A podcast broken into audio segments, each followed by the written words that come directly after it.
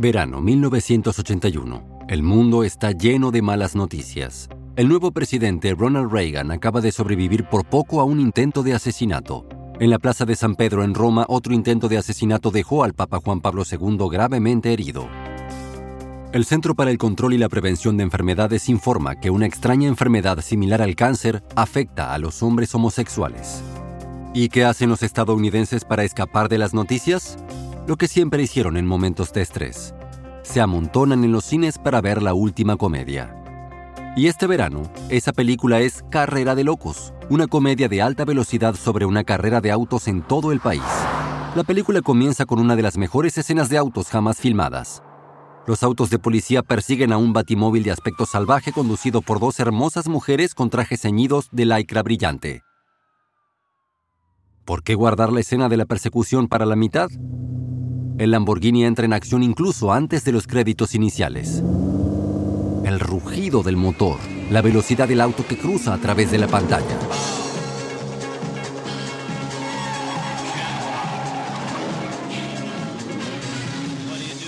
Para colmo, la película cuenta con el elenco más repleto de estrellas del año. Burt Reynolds, Farrah Fawcett, Sammy Davis Jr. y Dean Martin, entre otros.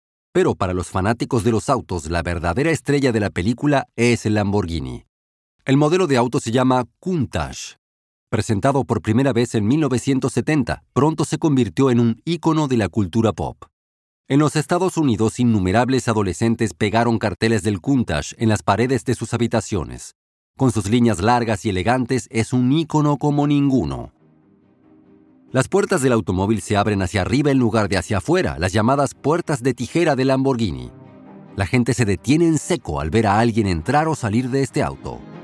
Hasta el día de hoy, los aficionados a los autos dicen que el Countach es el auto de carretera más escandaloso que jamás haya salido a la venta. Es la escalera al cielo de los superautos. Y en Italia, es el arma definitiva en la candente rivalidad de Lamborghini con los autos rojos de Ferrari.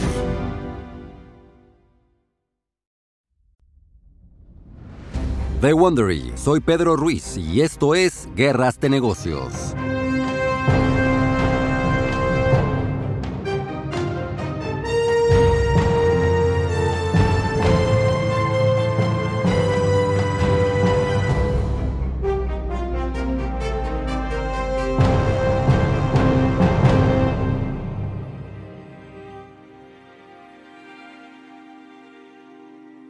Antes de presentar el Countach, Lamborghini es conocido por el Miura, un auto impresionante en todos los sentidos. El problema es que Lamborghini apenas puede fabricar más de 100 al año. La compañía es demasiado pequeña para hacer más. Y el fundador, Ferruccio Lamborghini, está desesperado por llevar la empresa al siguiente nivel. Este es el episodio 2. Lamborghini engendra un ícono. Es 1970. Ferruccio quiere competir con Enzo Ferrari y la única forma de hacerlo es crear una sensación aún más grande que cualquier cosa en la alineación de Ferrari. Así que comienza con el hombre que diseñó la elegante carrocería del Miura. Marcello Gandini, del estudio de diseño italiano Bertone, conocido por diseñar algunos Ferraris muy famosos. Según la mayoría de las versiones, la asociación entre Lamborghini y Gandini comenzó con una reunión en la fábrica de Lamborghini en las afueras de Bolonia. Ferruccio tiene una petición especial. Señor Gandini, me gustaría que me diseñara un auto diferente a todo lo que el mundo haya visto. Algo de lo que no pueda quitar los ojos de encima, ¿comprende? Mis ingenieros le pondrán un motor que lo hará el auto de carretera más rápido de la historia. Es una tarea difícil, tal vez incluso imposible. Pero es lo que Gandini se propone hacer. Los ingenieros de la fábrica diseñan el bastidor base del auto con un motor B12 de gran calidad. Mientras tanto, Gandini trabaja hasta altas horas de la noche en su estudio, dibujando un diseño tras otro. Aún así, nada coincide con su imaginación. Ah, estoy tan cansado. Ah, ¿Se completará este auto alguna vez? Un colega de Piemonte grita solícito. ¡Juntas! En el dialecto local del trabajador, la frase significa algo así como plaga o contagio, una expresión de frustración por los desafíos de diseño. Al principio el nombre de Countach se usa como una broma, pero pronto deja de serlo. Ese es el nombre. El público fuera de Italia tal vez no sepa lo que significa la palabra, pero el auto es tan atractivo que realmente no importa. El término Countach está a punto de convertirse en una leyenda en el mundo del motor para las generaciones venideras. 1971. Las multitudes en el Salón de Automóvil de Ginebra se reúnen alrededor del Countach, enamoradas. Se parece más a una nave espacial que a un auto. Mide solo un metro y medio de alto con caderas enormemente musculosas y una parte delantera cónica que hace que el automóvil parezca una hoja de hacha cuando avanza. No tiene parachoques ni espejos laterales que obstaculicen la aerodinámica. El auto tiene la postura amplia y el bajo centro de gravedad de un auto de carreras. Las puertas de tijera son espectaculares, transmiten audacia. Sin embargo, de vuelta en la fábrica, Ferruccio Lamborghini está preocupado. Hasta ahora, su equipo solo construyó un prototipo. Se reúne con sus ingenieros e inspeccionan el automóvil. Ferruccio les dice a sus ingenieros que quiere construir autos más lujosos, más cómodos. Pero este auto es cualquier cosa menos cómodo. Debes contorsionarte solo para entrar. Está nervioso por poner un auto como este en la línea de producción. Un error podría destruir fácilmente esta empresa incipiente. Pero los ingenieros no quieren oír eso. Quieren construir este auto. Finalmente, Ferruccio hace una apuesta. Bien, este es el trato. Quiero que conduzcas a una carrera en Sicilia en este auto.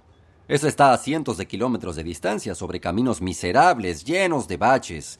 Si este prototipo puede hacer el viaje de ida y vuelta, lo pondré en producción.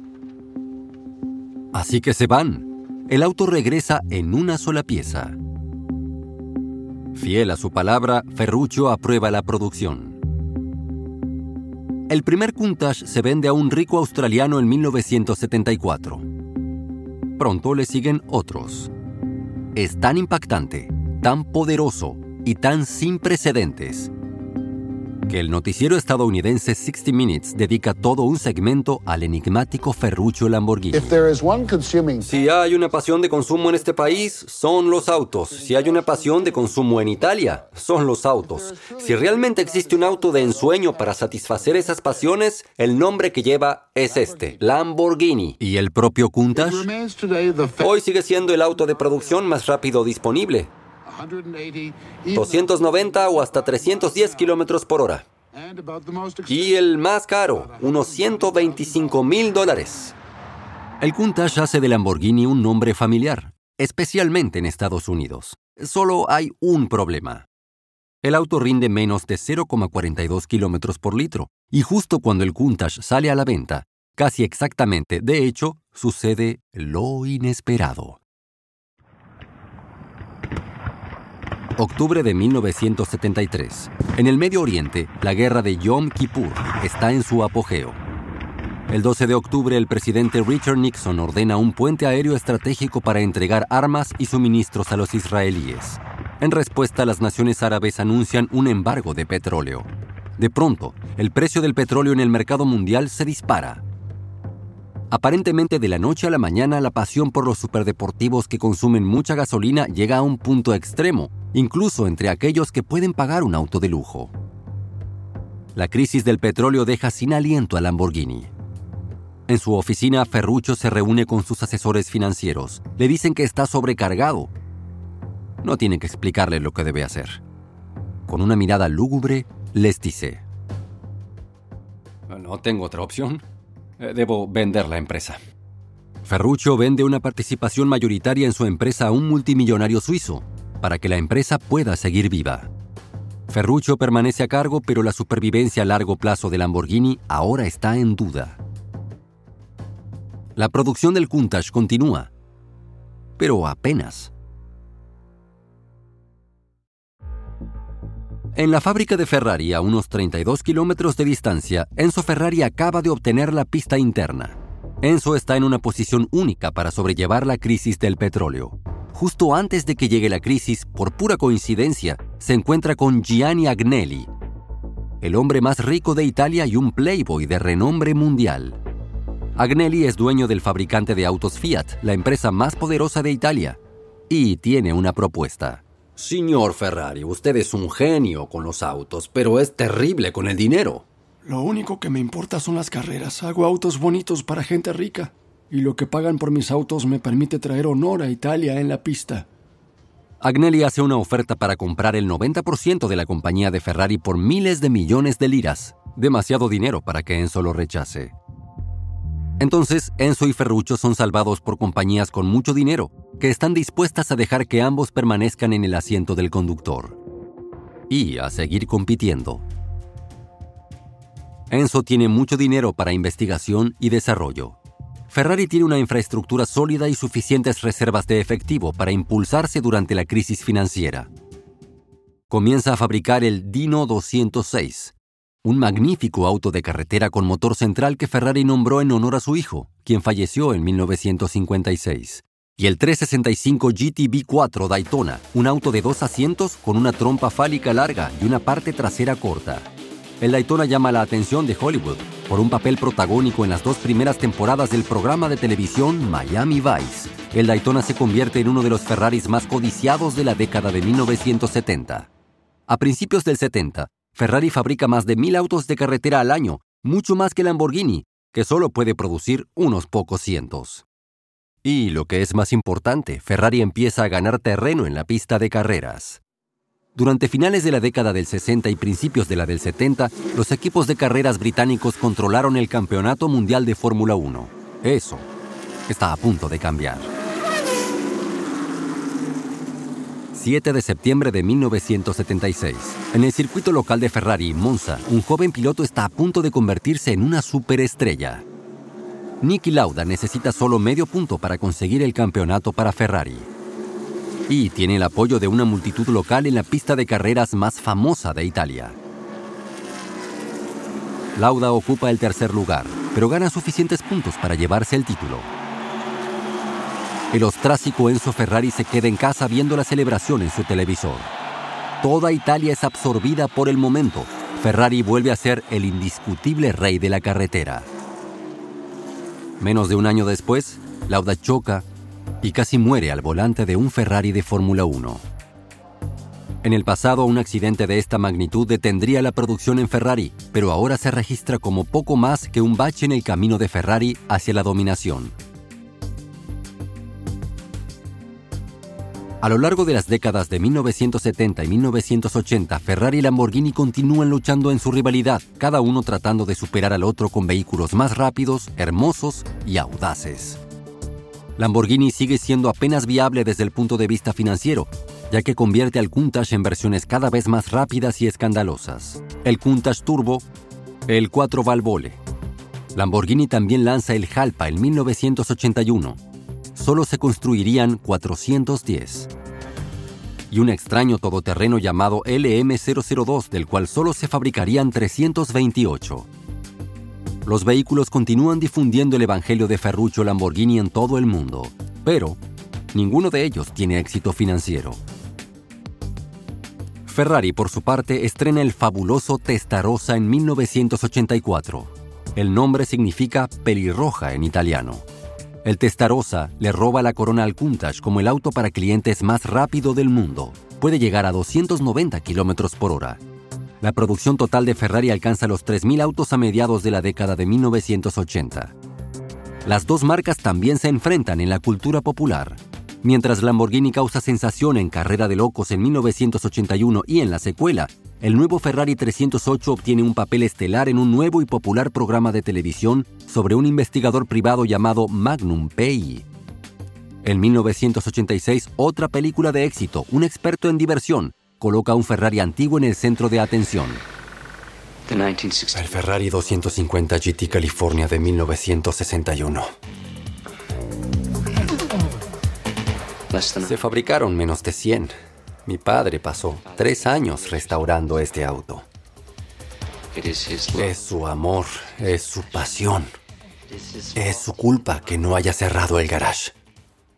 El camino tanto para Ferrari como para Lamborghini estuvo lleno de curvas y vueltas.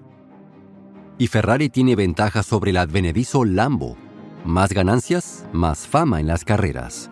Pero ambas compañías están a punto de virar en direcciones para las que posiblemente no podrían prepararse. La vida y la muerte, literal y figurativamente, penden de un hilo. Abróchese el cinturón de seguridad ya que entramos a fines de la década de 1980.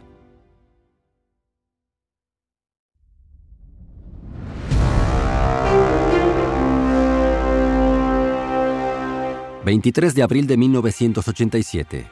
Lee Iacocca, un ícono del mundo de los negocios y director de Chrysler Corporation, sentado en su oficina en Detroit, Estados Unidos. Iacocca tiene 63 años y pasó toda su vida en la industria automotriz. Es la ambición encarnada. En este día supervisará uno de los movimientos más sorprendentes que cualquier compañía automotriz haría durante la década del 80. Iacocca sonríe cuando su teléfono comienza a sonar sin parar. ¿Es verdad? Sí, así es. Chrysler Corporation compró Lamborghini directamente por 25.2 millones de dólares, el equivalente a 562 millones en la actualidad. Lamborghini es una pequeña empresa italiana con 300 empleados y casi sin recursos económicos. Pero la influencia del pequeño fabricante entre los fanáticos de los autos es enorme justo lo necesario para agregar dinamismo a la reputación de Chrysler, fabricante de feas minivans y los K-Cars baratos que pululan por las carreteras estadounidenses.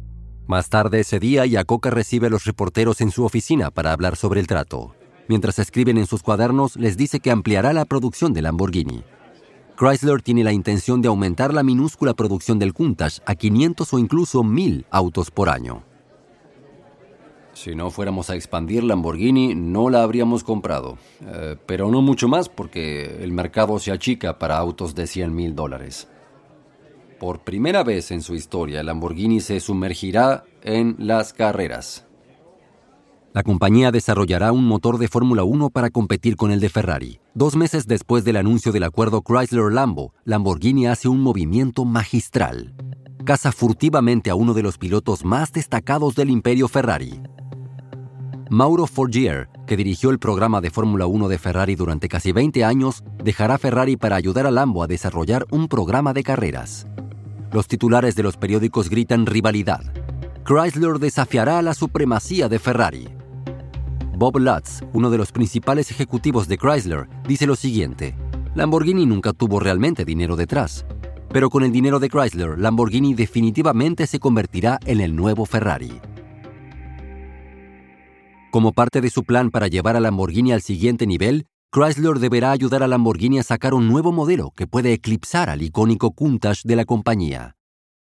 Y eso es una tarea difícil. El auto tendrá que ser el auto de carretera más rápido del mundo. Los ingenieros y diseñadores trabajan arduamente en Detroit e Italia y como todas las cosas de Lamborghini se mueven a una velocidad vertiginosa. Poco después de que se seque la tinta del acuerdo Chrysler-Lamborghini, Lee Iacocca regresa al Salón del Automóvil de Detroit. En medio de toda la maquinaria nueva y brillante en la sala, en el centro del escenario, se encuentra el nuevo Lamborghini Diablo, que el público está a punto de ver por primera vez.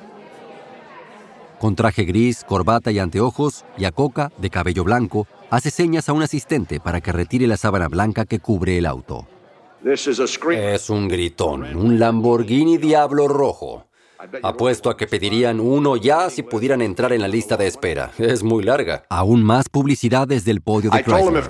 Les dije que si el Countach les dejaba vivir sus fantasías, Diablo les dejaría vivir fantasías que ni siquiera sabían que tenían. Porque ven, este es un auto de 0 a 100 en 4 segundos. 4. El Diablo tiene un estilo tan audaz como el Countach y es el primer auto de carretera de cualquier marca que puede superar los 300 kilómetros por hora. Tracción trasera, motor V12 de 5,7 litros. Este es el primer Lambo con inyección electrónica de combustible. Hoy en día la inyección de combustible es estándar en casi todos los autos nuevos, pero en ese momento era una tecnología de carreras exótica. Aún así no hay dirección asistida. Este es un auto rudo. El Diablo está diseñado para ser un asesino de Ferrari y es el primer paso para convertir a Lamborghini en una compañía de autos completa como Ferrari, en una línea más sólida. Durante el mismo periodo en que Chrysler adquiere Lamborghini, suceden cosas sorprendentes en el rival de la compañía, Ferrari. Y no son buenas. Enzo Ferrari tiene ahora 87 años y sigue siendo el centro espiritual de su marca. Cada día está en su fábrica. Cuando la construyó, no había nada más que campos vacíos aquí. Ahora, más de 40 años después, toda la región se urbanizó gracias a Ferrari. Miles y miles de personas hacen peregrinaciones a las puertas de la fábrica cada año con la esperanza de ver autos Ferrari. Y para comer el famoso risotto con vino tinto espumoso Lambrusco que Ferrari almuerza todos los días en el restaurante frente a su fábrica, Il Cavallino, que lleva el nombre del caballo encabritado de Ferrari. En un momento, Ferrari ofrece una rara entrevista en cámara. Está sentado en su oficina con sus típicos anteojos de sol oscuros. Un auto para mí es como un hijo. Cuando piensas que el hijo representa la continuidad de nosotros mismos, lo llevas a la escuela y el día que tiene éxito en sus estudios es el mejor de la clase. Estás orgulloso de tu hijo. Es lo que logra un hacedor al transformar una materia informe en una máquina viva, en una armonía de sonidos. En 1987, Ferrari lanza su auto de mayor rendimiento hasta el momento para celebrar el cuadragésimo aniversario de su compañía.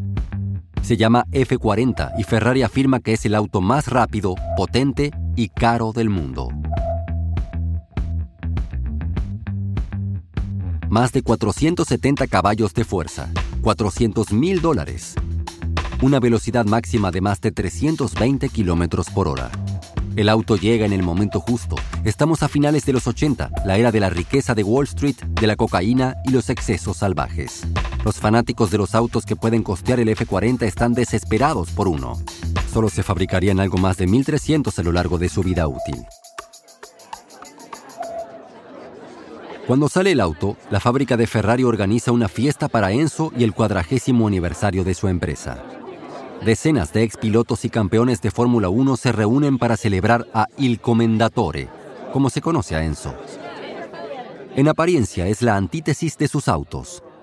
Un hombre de aspecto sencillo con un traje y una corbata arrugados, que usa anteojos de sol en el interior. Es viejo y existe la sensación de que la fiesta es el funeral de un hombre vivo que es exactamente lo que resulta ser. El 14 de agosto de 1988, Enzo Ferrari muere a los 90 años, sembrando una nube oscura sobre la fábrica. Ferrari vivió una vida tan solitaria que incluso los detalles de su muerte siguen siendo un misterio. Uno podría imaginar un funeral en el que las celebridades serían portadoras del féretro, pero no ocurre así. Ferrari es enterrado en silencio en una cripta en el cementerio de San Cataldo, en su ciudad natal, en Módena. Cuatro meses después de la muerte de Ferrari, todas las miradas se vuelven hacia el Gran Premio de Italia. ¡Mira la multitud! Ferraris 1 y 2 aquí en el Gran Premio de Italia cuando llegamos al final de esta carrera. ¡Qué desarrollo tan dramático! En un merecido tributo, dos Ferraris rojos ocupan el primer y segundo lugar y cientos de miles de personas en toda Italia inundan las calles para celebrar.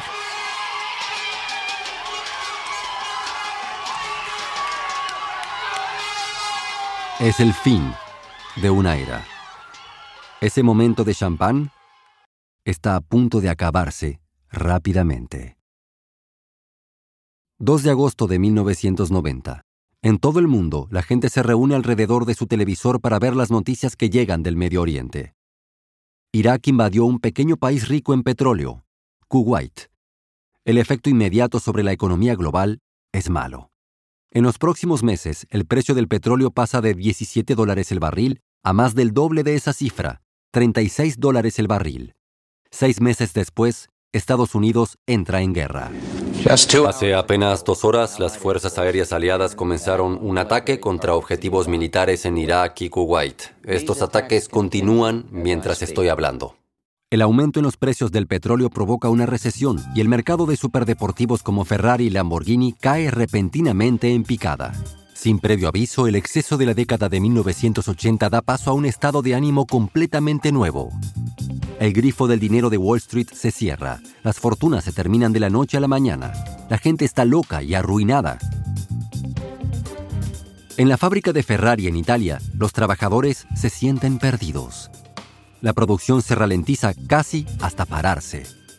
El año siguiente la muerte de Enzo Ferrari, la producción de autos es un poco más de 2.300, aproximadamente la mitad del año anterior. En Lamborghini, la recesión de principios de la década del 90 golpea aún más fuerte. El naciente programa de carreras simplemente desaparece. En 1993, Ferruccio Lamborghini muere de un infarto mientras estaba de vacaciones en Perugia. La fuerza motivadora de las empresas se fue. Un año más tarde, Chrysler transfiere el fabricante de autos en crisis a una pequeña empresa de autos llamada Megatech. La penumbra desciende sobre esta región de Italia, alguna vez el nirvana ruidoso de los autos.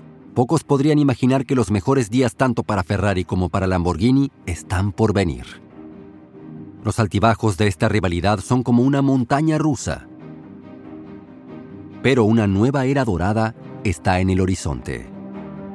Nadie la vio venir. Una nueva ola de riqueza del hip hop, dinero de la telerrealidad y extravagancia de la alta costura lanzará esta rivalidad directamente a la estratosfera.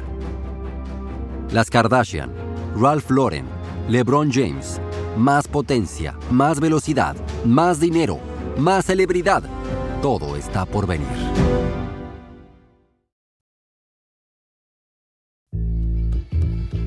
The Wondery, esto es Guerras de Negocios. Espero que hayan disfrutado este episodio. Y una nota rápida sobre las conversaciones que estuvieron escuchando. No podemos saber exactamente qué se dijo, pero este diálogo se basa en nuestra investigación. Soy su anfitrión, Pedro Ruiz. A.G. Bay me escribió esta historia. Karen Lowe es nuestra productora y editora senior. Emily Frost editó esta historia. Nuestras productoras son Jenny Lower Beckman y Carlota Aparicio. Diseño de sonido original por Bay Area Sound. Emily Cankle es nuestra productora gerente. Nuestros productores ejecutivos son Jessica Radburn y Marshall Louis. Creado por Hernán López para Wondery.